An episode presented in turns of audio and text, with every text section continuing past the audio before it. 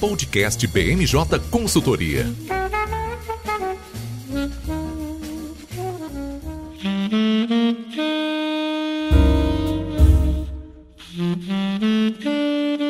Olá pessoal, está começando agora mais uma edição do BMJ Podcast e como sempre nós trouxemos um time de especialistas para falar aqui comigo hoje. Vão participar dessa edição as nossas consultoras Gabriela Bolseiro. Tudo bem, Gabi? Oi, Lucas, tudo bem? Sempre um prazer estar aqui. Obrigada pelo convite. A, a Gabi veio dessa vez, não, não precisamos prender ninguém na CPI para ela participar desse podcast, mas tá animada, eu prometo, o, o tópico dela. Eu vim pra polêmica, né? Porque se não tiver polêmica no, no assunto, vocês nem me chamam, então, como sempre, mantendo a tradição, vamos de polêmica. É isso aí. Também aqui com a gente hoje, a Giovana Pessoa, que tá estreando no podcast aqui com a gente. Tudo bem, Gi? Oi, pessoal, é um prazer estar aqui com vocês hoje. Tudo jóia por aqui. E fechando o time de hoje, a Lívia, figurinha carimbada, que tava aqui na semana passada falando sobre indicação do STF, dessa vez veio trazer pra gente substitutivo da reforma tributária, né, Lívia? Isso mesmo, Lucas. Como sempre, muito feliz em estar aqui, principalmente agora só com convidadas mulheres, adorei. É, eu tô aqui, gente, porque tá no meu contrato, não conseguiram me tirar dessa edição, mas estão tentando, vai ter, vai ter podcast só de mulheres. Bom, pessoal, vamos. Antes da gente começar o episódio, só queria falar um pouco sobre a pauta que a gente vai trazer para vocês hoje. A gente vai falar sobre a CPI da pandemia, que está aí na última semana de atividades antes do recesso legislativo. O presidente da comissão, o senador Omar Aziz, tentou fazer com que a CPI continuasse mesmo aí nessa segunda quinzena de julho. Tudo indica que ele não vai conseguir fazer isso. Mas a gente teve uma série de depoimentos muito importantes nessa semana, discussões aí sobre os limites dos habeas corpus concedidos pelo STF STF e também um pouco sobre rumos, né? O que esperar dessa CPI que teve agora o prazo prorrogado e vai se estender por mais 90 dias. A gente fala também sobre a reforma tributária. Desde que o governo apresentou a segunda fase, esse tema vem recebido uma série de pancadas de diversos setores.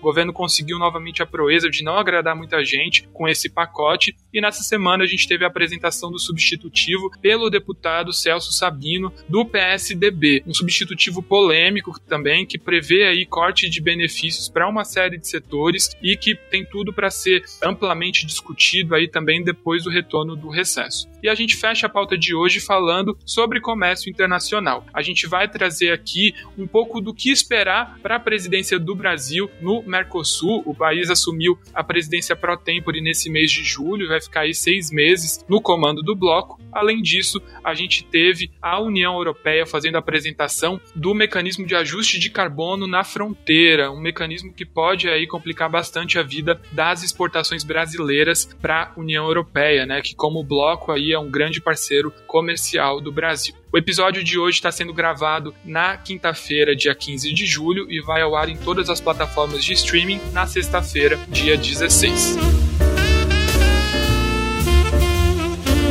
Bom, Gabi, como você disse na introdução, você veio aqui porque teve polêmica na CPI. A gente teve uma semana um tanto quanto conturbada, né, e que ficou testando aí um pouco dos limites da CPI, tanto em relação ao comportamento da Polícia Federal, mas também em relação ao STF. Queria que você comentar, é, começasse falando um pouco sobre a agenda de depoimentos que a gente teve nessa semana, né? É, a gente tinha uma agenda preliminar no começo da semana que acabou sendo bastante alterada, né? É, Lucas, basicamente, como a gente já começou conversando, né, para manter a tradição, só vem para aqui se, se tem polêmica. E a CPI, nossa série favorita, continua recheada de polêmicas. Essa semana é, tinha uma agenda determinada. Teria o, o depoimento do Francisco Maximiano, do Marcelo, Blanco, do Marcelo Blanco, do Reverendo Hamilton e também da Manuela Medrades e do Cristiano Carvalho. Né, isso foi bem alterado, porque a Manuela Medrades, que no caso é diretora técnica da Precisa Medicamentos, ela chegou no, na CPI na terça-feira,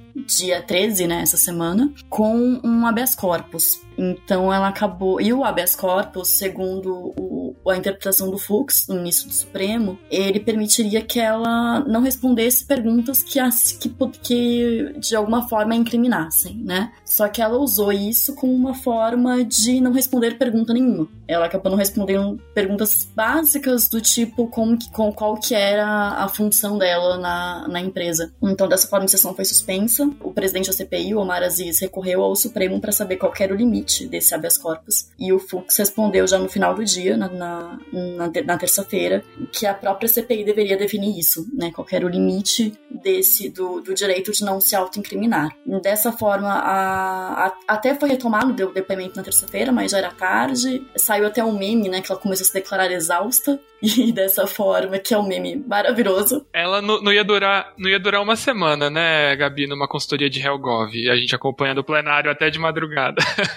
Nós estaríamos lá firmes e fortes até o outro dia de manhã e tava tudo bem. Mas dessa forma, o depoimento dela foi remarcado para quarta-feira, dia 14, e aí toda a, a semana, né, foi alterada. Ela acabou depondo durante o dia inteiro na, na quarta-feira. E o depoimento que está acontecendo agora, né, nessa quinta-feira 15, é do Cristiano Carvalho, representante da Davat que também está com habeas corpus, mas nesse caso ele está cooperando com, com a CPI. Eu acho que até interessante a gente comentar sobre essa questão dos, dos habeas corpus, é que após a prisão do Roberto Dias na, na CPI na semana passada, por ordem do, do, do presidente, do Omar Aziz, o Roberto Dias, que é o ex-diretor do Departamento de Logística do Ministério da Saúde, que saiu preso de uma, de uma sessão da CPI, todos os depoentes estão pedindo habeas corpus para chegar na CPI, então acabou, a, a comissão criou um problema, né, ela mesma, com essa ação do, do Omar, que não foi nem. que, que os próprios senadores, né, na, no momento, criticaram. Ele não teve apoio nessa decisão de, de prender o Dias, então acabou criando esse problema e aumentou o volume das críticas, em que a CPI não consegue balizar direito quem que tá indo como investigado e quem tá indo como testemunha. Então, principalmente a base do governo tem criticado bastante esse tipo de ação na hora que, faz, que é feito esses requerimentos, né, para as testemunhas e para os depoentes, que não tem uma forma clara de por que, que eles estão sendo chamados à CPI e como que eles estão é, frente à comissão. É, e vale dizer, né, Gabi, que tem alguns comportamentos, tanto da CPI quanto de outras instituições, que acabam contribuindo muito para essa bagunça, né? Então, alguns advogados de defesa estão se valendo do fato de que, é, mesmo tendo sido convocados na condição de testemunha, os clientes dele já tiveram a quebra, é, enfim, do sigilo bancário, telemático e, e, e telefônico feita pela CPI, né? Então, eles já estariam, na prática, sendo investigados pela comissão comissão. Um outro ponto que também tem sido bastante usado foi a, a fala do Renan Calheiros quando ele decidiu pela primeira vez criar uma lista de investigados, né? E ele falou com todas as palavras na coletiva de imprensa que é, ele estava montando a partir daquele momento uma lista de investigados, porque algumas das autoridades já é, tinham prestado depoimento ali na, na CPI na condição de testemunha, e aí é, ele, ele disse né, que é muito mais fácil ouvir uma testemunha, ela não pode permanecer em silêncio, tem que fazer o compromisso compromisso com a verdade, então poderia ser presa em flagrante se houvesse a mudança de versões né, apresentadas à CPI. Então isso tudo contribui também. E vale falar que a gente teve, a partir dessa semana, a Polícia Federal também se, comport é, se comportando de uma maneira que alguns senadores estão enxergando como suspeitas. Né? Vale lembrar que algumas pessoas que estavam elencadas para prestar depoimento na condição de testemunha para a CPI, no dia anterior é, foram chamadas para prestar depoimento para a Polícia Federal. Isso também foi usado pelos advogados como argumento de que elas estariam, se, elas estariam sendo investigadas mesmo que fora do escopo da CPI, por isso é, deveriam ter acesso aí ao habeas corpus, né? É, isso que está gerando realmente essa confusão, esse aumento das críticas, né? As, a, os depoentes não chegam de uma forma clara se estão sendo investigados ou são testemunhas. A Franciele Fantinato, que é do programa, que era, né, do Programa Nacional de Imunização do Ministério da Saúde na semana passada, ela teve, né, a, voltaram, o Renan Calheiros voltou atrás na quebra de, dos sigilos dela, porque ela cooperou. Então, fica, fica realmente bem dúbio, assim, para quem tá lá depondo e para os próprios senadores, né? Então é, é uma das críticas na, da CPI essa falta de clareza de por que, por que, estão sendo chamados como testemunhas ou como depoentes. Então é mais uma da, das confusões né, da, da CPI da pandemia. Exato, né? E a gente já está vendo aí há algum tempo os integrantes da CPI se desentendendo com, com a ala militar, né? E agora a gente tem a Polícia Federal entrando nesse escopo, né? A, a Lívia estava aqui no podcast da semana anterior falando sobre a indicação do André Mendonça, né? E isso deve ser amplamente debatido quando o nome dele for sabatinado no Senado, né? Já que ele foi ministro ministro da Justiça, é, justamente no momento em que o Moro saiu afirmando que o presidente queria aparelhar a instituição para, enfim, é, barrar investigações contra seus filhos e estimular investigações para fins políticos, né? Então esse assunto volta com tudo para a pauta do, do Senado. E aí, Gabi, um outro ponto para a gente considerar também sobre a CPI é o que vai acontecer a partir de agora com o recesso legislativo, né? Enquanto a gente está gravando esse episódio, a gente ainda não teve a aprovação da LDO pelo plenário do Congresso, mas a expectativa é de que isso ocorra pelo menos até sexta-feira, dia 16. Com isso, a Câmara e o Senado ficam autorizados a entrar no recesso legislativo. E aí que vem o X da questão, né? O Aziz já tinha dito que queria manter a CPI em funcionamento, mas parece que o Rodrigo Pacheco, presidente do Senado, não é muito fã dessa teoria, não é não, Gabi? Exatamente, Lucas. Primeiro que a nossa série preferida foi renovada, né? Teremos a segunda temporada da CPI, que deveria terminar em 7 de agosto. Ontem o Pacheco leu em plenário a prorrogação da CPI por mais 90 dias, né? Então agora vai ocorrer até novembro. É, o Omar Aziz e o Renan Calheiros, né, cúpula da CPI, eles falaram por diversas, diversas vezes que a CPI não poderia parar durante o recesso. E o Pacheco fala desde o início que se a LDO for aprovada, o Senado entrar em recesso, a CPI vai ser interrompida. Então a tendência realmente é que a CPI pare nessas próximas duas semanas, né? Essa seria a última semana de oitivas antes do recesso, e que volte só em agosto. Isso também tem sido visto por alguns senadores como uma oportunidade para eles avaliarem a grande quantidade de documentos que estão à disposição da, da comissão e ainda não foram variados. Então, provavelmente a estreia dessa segunda temporada é só em agosto, depois do, do recesso parlamentar. É, e esse é um ponto bem interessante, né? A gente vê o comportamento do Renan Calheiros. Eu, eu lembro que quando ele era presidente do Senado, lá em 2016, o impeachment estava tramitando, ele foi um dos defensores que o Senado parasse no recesso legislativo, é, enquanto o impeachment já estava no Senado, né? Então ele, ele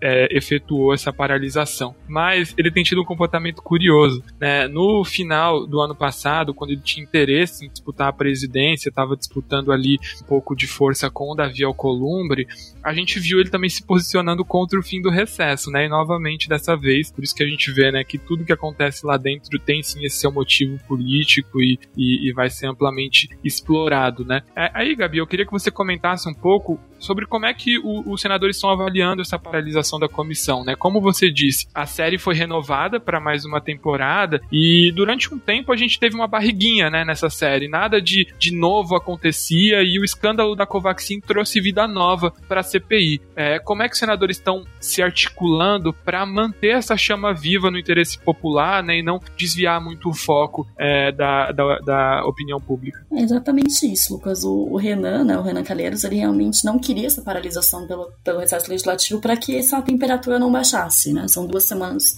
de paralisação, então, que é o que é defendido pela base governista, base, os senadores governistas queriam realmente a paralisação durante o recesso parlamentar, e a, a, a oposição e os que se declaram neutros, né, que são a maioria dos integrantes da CPI, eles não, gost, não queriam a parada exatamente para que esse, esse ritmo não diminuísse e a opinião pública, né, continuasse em cima como, como tá nesse momento. Então, a ideia de não parar durante o recesso legislativo era exatamente para isso, para que não diminuir a temperatura. A CPI está bem focada atualmente no caso da apuração das denúncias da compra de vacinas, tanto da denúncia da compra da Covaxin, que foi feita pelos irmãos Miranda, quanto pelo o Dominguete, representante da VAST, que acusou Roberto Dias Delog de ter pedido propina numa intermediação de vendas da vacina AstraZeneca. Então, os, os dois depoimentos essa semana estão bem focados nisso, né? Nas últimas semanas a CPI vem focada nisso, o que pode mudar um pouco, pode mudar um pouco de direcionamento quando voltar a, as, os próximos depoimentos só em agosto. Não temos nada marcado ainda para amanhã e nem para a próxima semana, o que reforça que deve ter realmente essa pausa de duas semanas e essa reestreia só na volta do recesso parlamentar, que é na primeira semana de agosto. E o que não falta, né, Gabi, é trabalho braçal, de pegar o, a pilha de, de informações que a CPI teve acesso e ir de, se debruçando, né, ver, ver o que, que por acaso pode ter passado batido até o momento. Além disso, a gente acabou de ter hoje o, uma decisão judicial que beneficia o líder do governo, Ricardo Barros. Né? Ele conseguiu aí acesso a todos os, os, os as informações que a CPI tem sobre ele. Né? Então, vai conseguir também se preparar para isso, que deve ser um dos depoimentos mais esperados né, para depois do recesso. Acho que esse ser o principal capítulo, né? Se podemos falar assim, é um dos mais. O depoimento Ricardo Barros é bem esperado, porque ele é líder do governo governo, é uma pessoa que está né, no governo há muito tempo, já foi ministro da Saúde e foi citado em vários depoimentos. Então, o Ricardo Barros tem negado as acusações e falado por diversas vezes que ele quer falar, ele quer, quer se explicar, né? Ele quer dar a versão dele do, do que ocorreu. E esse acesso aos documentos da CPI realmente é uma grande vantagem para que ele possa se preparar nessas próximas semanas para dar esse depoimento. E a, os senadores hoje também, a, a base do Senado, a base do governo, né, que são os aliados do governo, falam que a, paralisação durante o recesso parlamentar ela também é útil para que, que os senadores, no geral, integrantes da CPI, consigam avaliar a quantidade de documentos que estão que estão disponíveis, que segundo eles, eles ainda não conseguiram ver toda, todos os documentos foram entregues para a comissão, que realmente é uma quantidade absurda, muitos documentos sob sigilo que só eles realmente poderiam ter acesso. Então, é um dos argumentos da necessidade da paralisação por essas próximas duas semanas. E talvez, né, Gabi, o documento todo mundo tá de olho, mas que não é um documento oficial da CPI, que é o suposto áudio do, do Luiz Miranda, né, com o Bolsonaro. Famoso áudio. A pergunta é: o áudio existe? O áudio não existe? Então, é, o Luiz Miranda, deputado, é, deu a entender que ele não gravou, que ele jamais gravaria uma conversa com o um presidente. Foram palavras dele. Mas deu a entender que possivelmente o irmão dele, que também chama Luiz, que, que é chefe de divisão de importação do Ministério da Saúde, ele sim teria gravado. Então, mas o Luiz, o Luiz Miranda, ele deixa claro, deputado, ele deixa claro que tem como provar que essa conversa existiu, foi o conteúdo dela, apesar de não falar realmente que o tal áudio exista. Mas é a grande pergunta hoje. Pois é, né? Quem supostamente ouviu diz que tem 50 minutos, né? Coisa pra caramba nesse áudio. Quem supostamente ouviu deu tempo e já deu várias declarações. Eu ainda não, não vi esse vídeo, então não escutei esse, esse áudio, então não posso dar uma opinião sobre isso. Mas é realmente a grande questão.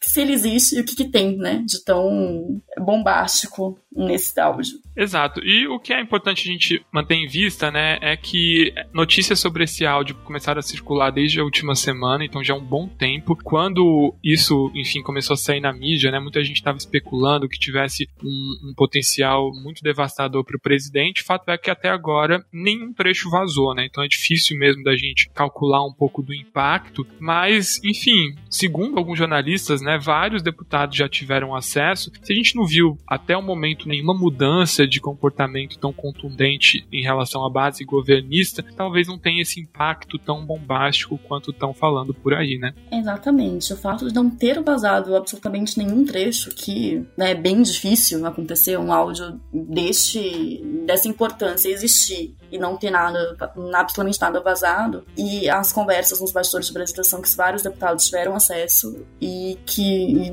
não, não houve comentários sobre isso. Então, a existência, então, que demonstra essa tendência que se esse áudio realmente existir, ele não tem nada bombástico como o Luiz Miranda deixa a quer que as pessoas acreditem, né? Deixa a entender que seria um, áudio bem, bem comprometedor. Então a tendência é que ele, esse áudio não tenha nada demais, né? Digamos assim. É, né? Vamos ver se esse tsunami vai virar uma marolinha, né? Provavelmente isso a gente só vai descobrir depois do recesso. Fato é que o Bolsonaro já assumiu, né? Fez algumas declarações dizendo que foi sim alertado e que orientou que o Pazuello investigasse o, o, suposto caso de corrupção. O Pazuello foi exonerado dois dias depois, né? Então aí é uma, uma linha narrativa um pouco difícil do, do presidente sustentar, mas ele já tá assumindo, né? Então, mais um indício aí de que talvez esse áudio exista mesmo. Exatamente. E o Cristiano Carvalho, que tá depondo hoje, né? né hoje, dia 15, na CPI, que é representante da VAT, ele foi bem explícito ao falar que todas as negociações entre a Davat e o Ministério da Saúde pararam com a saída do Pazuello e posteriormente a saída do Coronel Elcio Franco, que era o então secretário executivo do Ministério, dando a entender que essa esse tipo de negociação estava bem voltado para esse pessoal do, do Pazuello dentro do, do, Ministério da Saúde. Exato, acertando em cheio a ala militar, né? Bom, para ver o que, que, vem por aí, a gente vai ter que acompanhar. Cenas dos próximos capítulos. Exato, no mesmo canal, né, Gabi? Todos os canais de notícia estão transmitindo ao vivo. No mesmo horário, TV TV Senado, de terça a sexta. Em agosto voltamos. Pelo menos um descansinho de duas semanas pra gente, né? Que, que a gente também não é de ferro. Exatamente. E é, também vamos ver como é que o Pacheco volta desse recesso, né? Inicialmente ele tinha dito que não ia definir a prorrogação da CPI antes do, do prazo, né? Que é 7 de agosto. Ele já mudou de posição e também fez umas declarações muito contundentes contra o presidente na semana passada, especialmente sobre o discurso do Bolsonaro sobre fraudes eleitorais. O presidente agora está internado, né? Enquanto a gente grava esse podcast também, então o estado de saúde dele é algo para a gente colocar na balança e a ida do, do Rodrigo Pacheco para o PSD, né, e possível lançamento da sua candidatura presidencial também é algo que pode abalar bastante as estruturas aí é, no segundo semestre. Vamos ver o que, que vem por aí.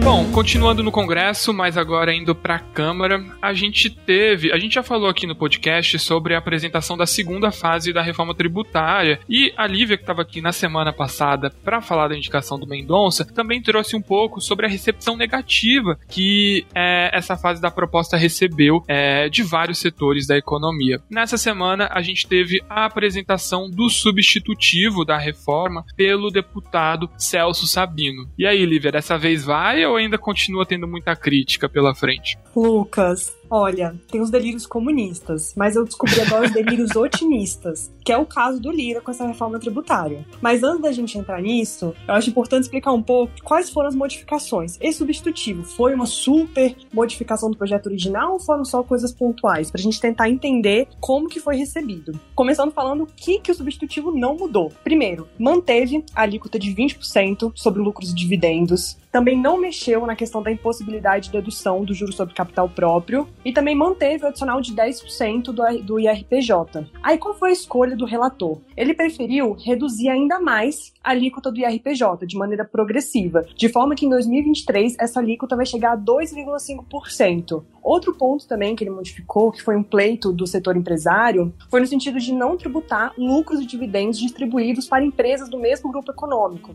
que é o caso das holdings. E uma coisa também que o substitutivo trouxe, que não estava presente no projeto original, foi a revogação de uma série de benefícios fiscais, de forma a compensar essa renúncia fiscal. Então, esses foram os principais pontos trazidos. E, é, bom, eu, eu, eu não poderia colocar em palavras melhores do que a sua, né? É delírio otimista mesmo. O Celso Sabino saiu afirmando que seria uma proposta muito mais fácil de aprovar, cortando benefício, né? Onde é que ele já.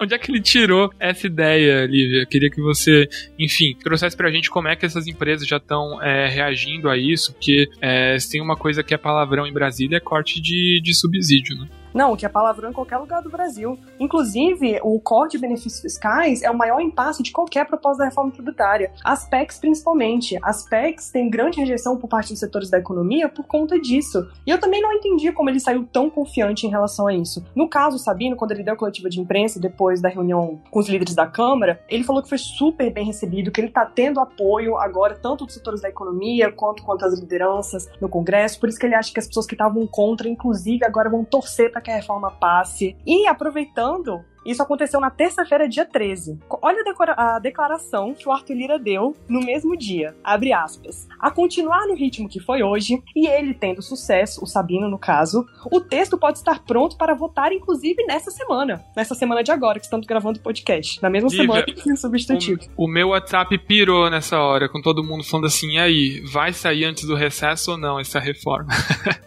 Eu falei, as pessoas estão acreditando nisso? Não, e continua, fica pior. Ele fala assim: em dois minutos o mercado avalia. As grandes empresas, os bancos, os produtores, os setores, todo mundo ali tem seus departamentos tributários até bem robustos para fazer uma análise de como fica o quadro. Eu falei, gente, então pronto, vamos aprovar, teremos reforma tributária ainda essa semana. Joga no Excel, né, Lívia? Faz uma fórmula lá, vê se vai dificultar muito, se não aprova, né?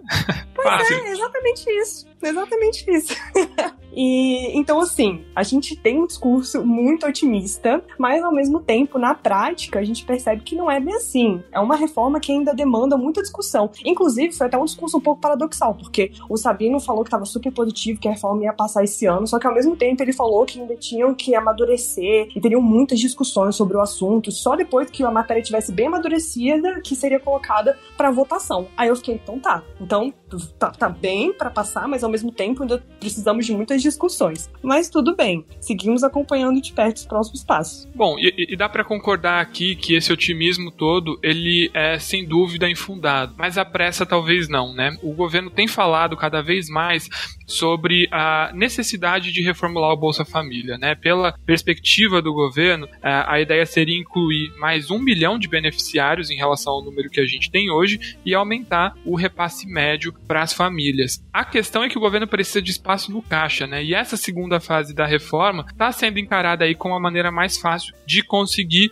isso, né? Lembrando que o Bolsa Família é um programa que vai demandar um esforço diferente do que o auxílio emergencial. O governo está viabilizando o auxílio emergencial pela forma de crédito extraordinário. Com o Bolsa Família é um programa permanente, isso já não pode ocorrer, né? Ele tem que mostrar de onde que, essa, que, que essa verba está saindo do orçamento. Ele não pode se endividar para conseguir é, subsidiar esse programa, né? Lucas, sim. A proposta da reforma tributária, ela no primeiro momento, com certeza, é para dar uma equilibrada nas contas do governo, só que ao mesmo tempo, como não teve muita receptividade e o Sabino teve que reduzir muito a alíquota do IRPJ e também teve essa questão de cortar a tributação de lucros e dividendos sobre empresas do mesmo grupo econômico, tudo isso acabou gerando um, uma perda de arrecadação de 30 bilhões para o governo. E o Sabino admitiu que é, agora, de uma hora para outra, eles não sabem como vai ter essa compensação, que em teoria seria compensada por essa revogação dos benefícios fiscais. Que aqui eu aproveito só para fazer uns parênteses dizendo quais os setores que ele propõe essa revogação.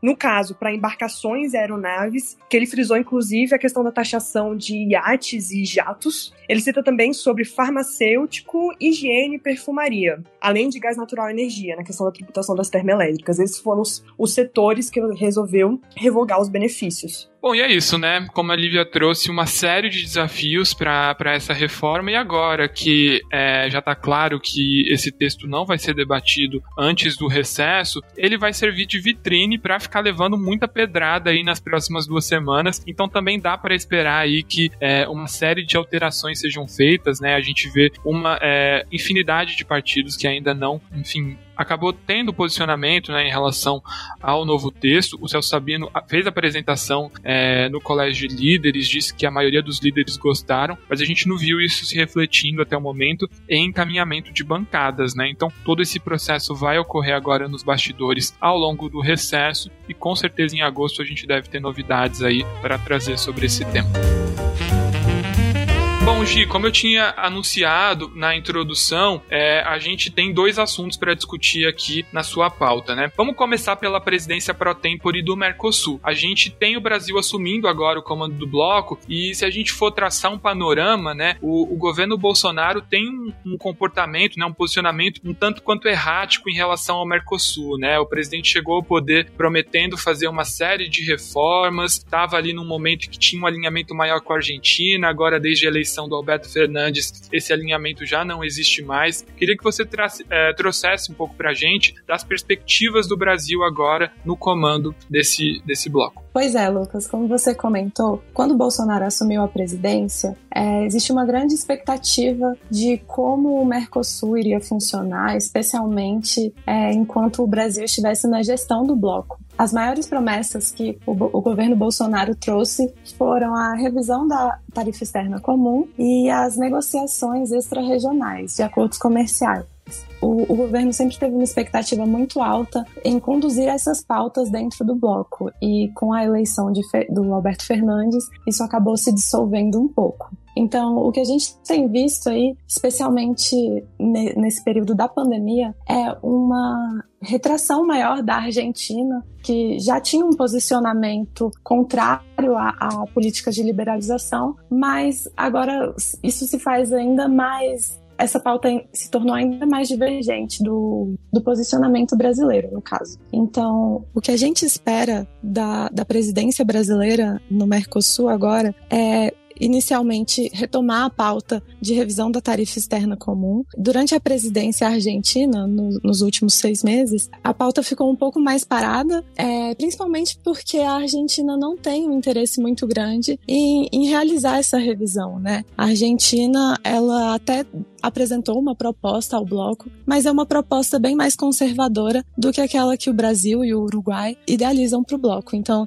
é, o que a gente espera é que o Brasil retome essa pauta e tente de alguma forma chegar a um consenso. Bom, Gi, uma coisa que o Bolsonaro disse no discurso de posse é, foi que o Mercosul precisa mostrar o seu valor com entregas à população. É, como você estava trazendo aí na sua fala, né, a gente já está vendo uma série de descompassos nos países membros, né, e você tinha exposto aí o interesse de vários deles com reformas. Queria que, que você traçasse um pouco de, de, de por onde que o, o, o Brasil deve tentar seguir é, nessa linha de tentar trazer transformações para o bloco. É, então, Lucas, o, o, Brasil, em alguns momentos, ele adota, ele tem alguns posicionamentos, algumas falas no governo brasileiro que remetem à saída do Brasil do bloco, ou então a uma postura muito dura em relação às dissidências que existem com a Argentina. Mas, na verdade, dentro do governo existe um entendimento de que o Brasil tem que ser um pouco mais, tem que ter uma postura um pouco mais conciliatória. Então, é, por mais que existam divergências dentro do Mercosul, não é esperado que o Brasil adote uma postura unilateral nas negociações de acordos comerciais, por exemplo. A gente viu isso no, no dia 7 de julho, o Uruguai, um dia antes da, da cúpula dos chefes de estados do Mercosul, o Uruguai declarou que vai não quer sair do bloco, mas ao mesmo tempo não vai aceitar a falta de avanço nas negociações extra-regionais. Então, esse é um posicionamento muito duro do Uruguai que remonta a uma crítica mesmo à Argentina, a posição da Argentina que é bem fechada a alguns acordos de livre comércio, mas o Brasil, por sua vez, não, não, não deve seguir nessa linha. Então, por mais que exista essa apreensão e essa preocupação do governo de é, realizar reformas e especialmente liderá-las, né, a gente não percebe um, um posicionamento anti-Mercosul, digamos assim. É, o governo não, não tem essa intenção, essa ambição de sair do bloco ou se distanciar. A ideia do Brasil até o momento é conseguir chegar a um consenso, a realizar algum, alguma pauta conjunta, mesmo que isso signifique que a Argentina tenha algumas exceções, mas sem, sem efetivamente sair do bloco. E você estava trazendo para a gente, né, Gi, que a Argentina teve um comportamento errático na negociação com a Coreia do Sul, né? Eu tinha dito na abertura que o Bolsonaro perdeu um aliado importante, né, quando o Macri foi derrotado nas urnas lá na Argentina. Mas com a entrada do Lacadepol, né, dá para ver que ele tem agora também um presidente mais próximo que tenta trazer essas medidas, né? Um outro ponto importante também, que deve ser amplamente debatido, né, a partir de agora, é, na verdade a partir de agora não, né? Também neste momento, já que, que já vinha sendo, é, já vinha sendo debatido há muito tempo, são as reformas da tarifa externa comum, né? Isso também é algo que, que tem trazido críticas de todos os países membros, praticamente, né? Isso, exatamente. A, a reforma vem sendo idealizada pelo governo brasileiro aí há mais de dois anos e inicialmente a fala do governo brasileiro era de uma reforma horizontal, de cortar as alíquotas em 50%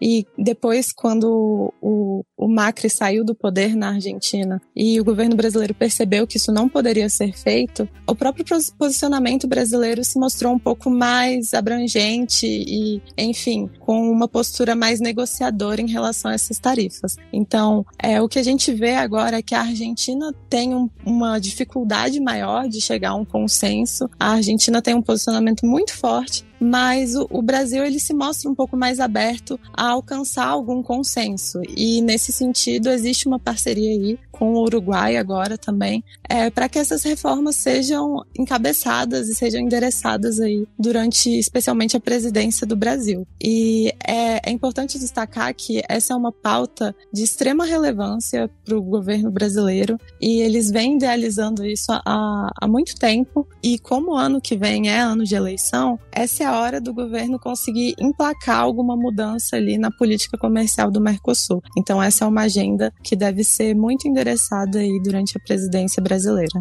Outro tema também que está na, na ordem do dia, né, que deve ser algo aí encarado com prioridade nos próximos meses, tem a ver com a LETEC, né, Gi? Você estava falando sobre a TEC, que é a tarifa externa comum, e a gente tem a lista de exceções à tarifa externa comum. É, agora a gente entra numa é, luta contra o tempo para saber se vai haver a prorrogação ou não, não é isso mesmo? Isso mesmo, Lucas. O Brasil é, idealiza conseguir realizar a reforma da TEC. Então, se houver uma revisão abrangente, não existiria mais motivos para a gente ter a, a, lista de exceções à tarifa externa comum, que é a LETEC. Porque a LETEC ela existe para a gente conseguir é, amenizar qualquer divergência ali produtiva entre os países do bloco. Então, é, o, o Brasil tem uma lista que pode englobar 100 produtos, é, o Paraguai tem uma lista que chega até 600 produtos, que você pode diminuir ou aumentar a tarifa. Então, se o Brasil conseguir emplacar essa revisão da tarifa externa comum,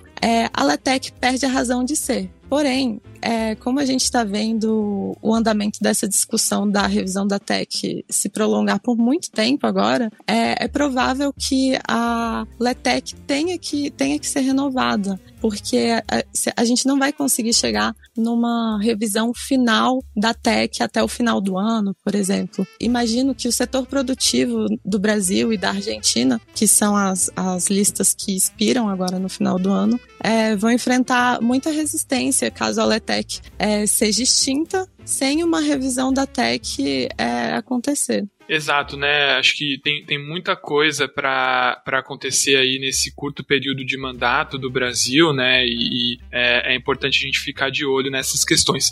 Antes de passar para o próximo tema com a, a Giovana, queria só fazer um convite, né? Que em breve a gente deve lançar uma edição especial do podcast só com o time de Comex para debater um pouco sobre a, a presença do Brasil no Mercosul.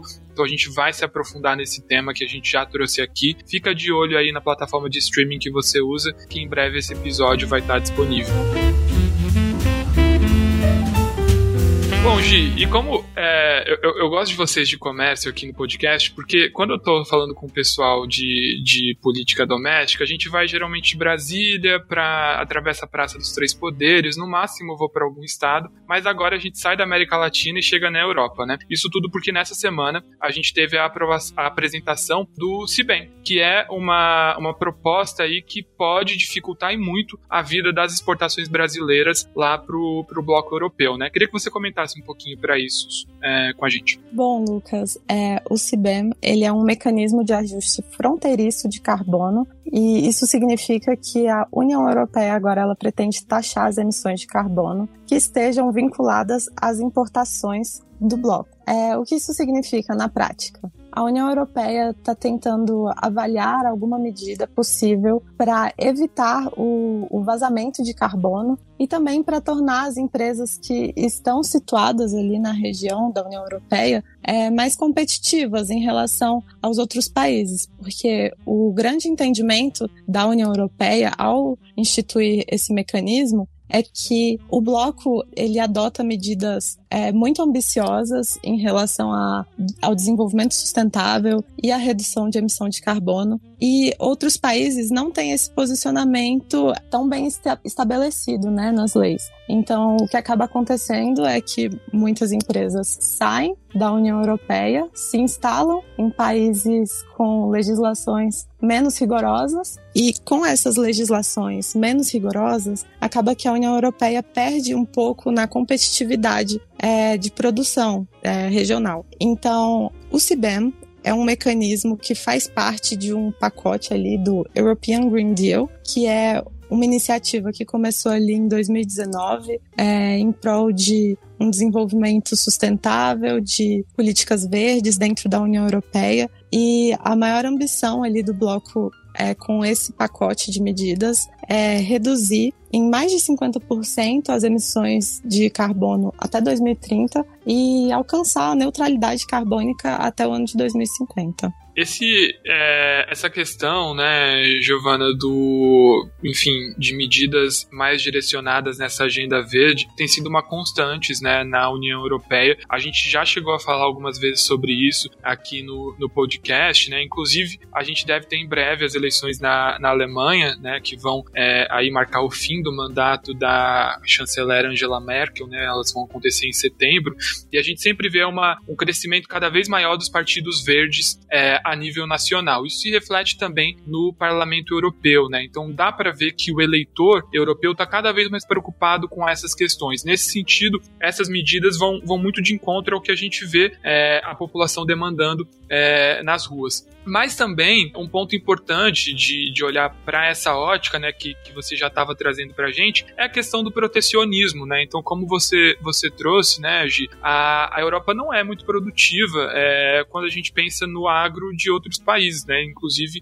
o caso do Brasil. É, nesse sentido, queria saber como que essas medidas devem ser recebidos, é, devem ser recebidas pelas, pela comunidade internacional. É, deve ser encarado como protecionismo? Pode receber algum tipo de contestação no âmbito da OMC? Sim, Lucas. É, a medida deve ser contestada na OMC e atualmente ela não tem sido bem recebida pela maioria dos países. Então, isso vem gerando um atrito é, na comunidade internacional. É, vimos várias declarações do Trump, enquanto ele era presidente, de que essa era uma medida inaceitável, né? Ele, ele era bem enfático nesse sentido, mas a gente vê um, um, um choque e até dos principais parceiros comerciais da União Europeia. Então, a China e a Rússia já se manifestaram lá na OMC pedindo informações complementares e, enfim, pedindo esclarecimentos em relação a, a, essa medida do CIBEM. E a gente vê também que existe uma resistência de diversos outros países. Então, se a gente for parar para listar alguns países que já questionaram, ou na OMC, ou é, levando diretamente a preocupação à União Europeia, a gente pode listar Brasil, África do Sul, Índia. Então,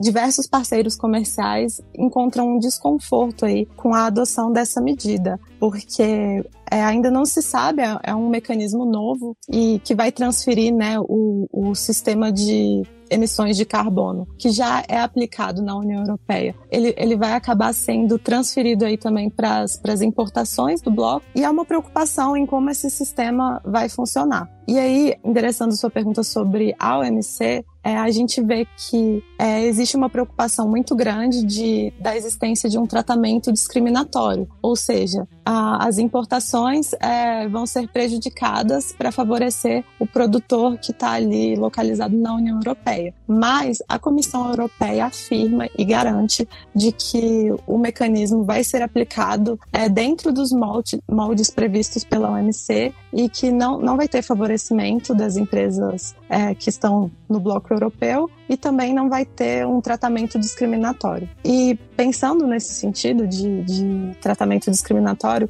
é até um, uma outra preocupação que surge ali na comunidade internacional, porque esse o CIBEM ele vai valer para todos os países, até mesmo para aqueles países que é, têm uma economia menos desenvolvida e que, e que também não têm emissão de carbono muito forte, né? Não são, não é muito responsável por emissões de carbono. Então, é, existe uma preocupação de como essa legislação pode ser justa, sem discriminar nenhum país e sem favorecer também é, as empresas localizadas ali no bloco. E lembrando, né, que durante o governo Bolsonaro, o Brasil abriu mão do status, prefer é, enfim, preferencial, né, que, era, que é concedido para países considerados em, des em desenvolvimento, né. O governo abriu mão desse tipo de tratamento, então, mesmo que a gente encontrasse um meio termo aí, o Brasil ficaria de fora é, dessa questão, né. Esse é um ponto bem interessante para gente ficar de olho. E uma, uma questão que me chamou muita atenção na sua fala foi o posicionamento incisivo do Trump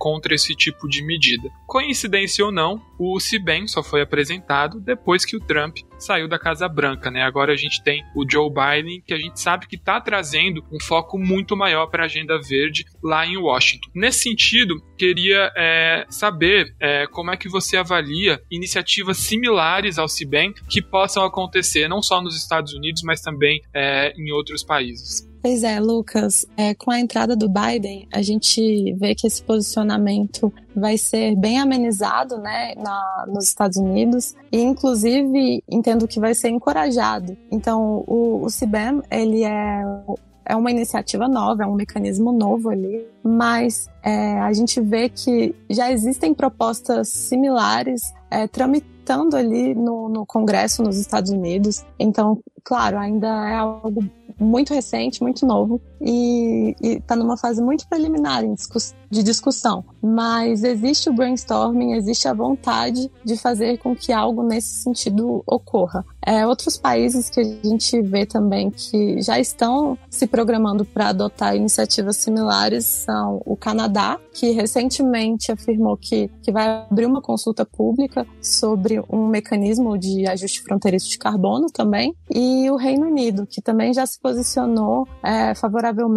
ao CBAM e também pensa em, em, delimitar um mecanismo nesse sentido. E só para a gente fechar, é, uma coisa que é importante considerar é que a gente está falando da apresentação do CIBEM. É, queria que você trouxesse para a gente de um pouquinho dos próximos passos, né, e, e de quando que talvez é, a gente pode considerar que esse tipo de medida seria de fato é, aplicado, né, entraria em vigor. Apesar do choque que esse mecanismo trouxe para alguns parceiros comerciais, é, é importante a gente destacar que existe uma timeline bem delimitada de passos que vão acontecer até a transição total para a aplicação desse mecanismo. Então, eu, eu retomo que no ano passado existiu uma consulta pública que é, foi, foi muito comentada aí em relação ao CIBEM. É, depois, agora, a gente tem essa proposta que está em análise e ainda vai passar pelo Parlamento Europeu, vai passar pelo Conselho da União Europeia. Então, ainda